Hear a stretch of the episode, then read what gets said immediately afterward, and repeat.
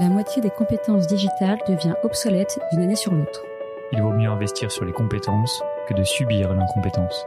Je suis Guillaume, cofondateur et directeur pédagogique d'Untrain, agence de formation sur mesure pour les métiers du digital et de la tech. Avec l'Avant-Garde, on vous propose de rencontrer nos traîneurs, ceux qui font le succès de nos formations, ceux qui ont un temps d'avance. Ils sont spécialistes marketing, data, acquisition, produits et ils viennent vous confier en 5 minutes les clés de leur efficacité. Ce sera court, concret et ce sera utile demain. Bonjour à tous et bienvenue dans un nouvel épisode de l'Avant-Garde. Alors aujourd'hui, nous avons la chance de recevoir à nouveau Tristan Charvilla pour un quatrième épisode autour de la méthode Discovery Discipline, méthode qui est également le nom du livre que Tristan a écrit avec euh, Rémi Guyot, qui est CPO chez Blablacar. Et cette méthode permet de créer un produit en 7 étapes. Elle est organisée sous l'acronyme FOCUSed. On a déjà pu parler des deux premières lettres, le F pour Frame, le O pour Observe. Et aujourd'hui, Tristan vient nous parler de la troisième lettre, à savoir le C, Claim. Salut Tristan. Salut Comme d'habitude, est-ce que tu peux rapidement te présenter avant de, de commencer le podcast? Alors, donc, bon, Tristan, tu l'as dit, Tristan Charvilla, je travaille sur les problématiques de design depuis une, une quinzaine d'années. Et donc, j'ai travaillé avec Rémi euh, Guyot depuis l'époque de PayPal, il y a 10 ans. Et ensemble, on a réfléchi à la démocratisation, l'évangélisation des sujets de design, essentiellement à travers la proximité avec le produit. Et donc cette méthode dont on parle aujourd'hui, c'est une méthode de réconciliation entre le produit et le design pour travailler ensemble et injecter le design thinking d'une manière euh, pratique et pragmatique pour servir le, le produit digital. Merci beaucoup Tristan pour cette présentation.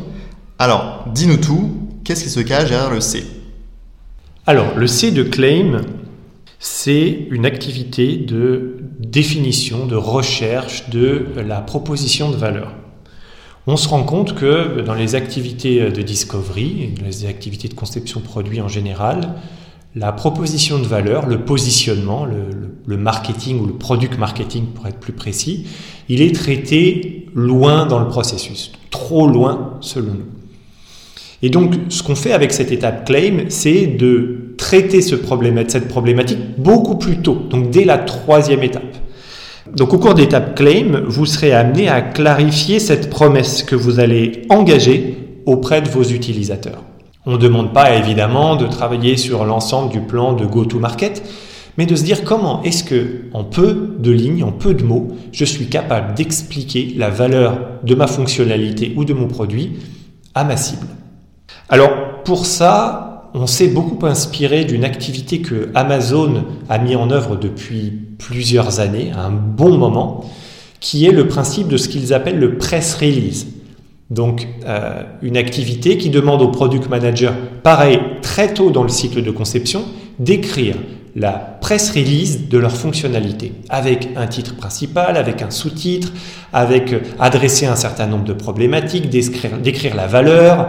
Il y a même dans l'activité euh, de citer un verbatim client, qui de toute évidence n'existe pas, le produit n'existe pas, mais de faire toute cette activité de projection. Donc, le press release fait partie des différentes activités qu'on propose sur la divergence. Comment creuser cette idée? Comment arriver à l'essentiel? Typiquement, un press release pour dynamiser une discussion de focus group, c'est extrêmement intéressant. Donc on va écrire le press release, on va ramener des utilisateurs autour d'une table et leur montrer cette fameuse sortie presse et leur demander de réagir dessus, de commenter le vocabulaire, de commenter la valeur, les échos que ça fait avec leurs problèmes. Donc dans la méthode Claim, on a toutes ces activités de découverte pour affiner et comme d'habitude, un livrable qui va forcer la convergence. Et ce livrable, c'est ce qu'on appelle le launch tweet.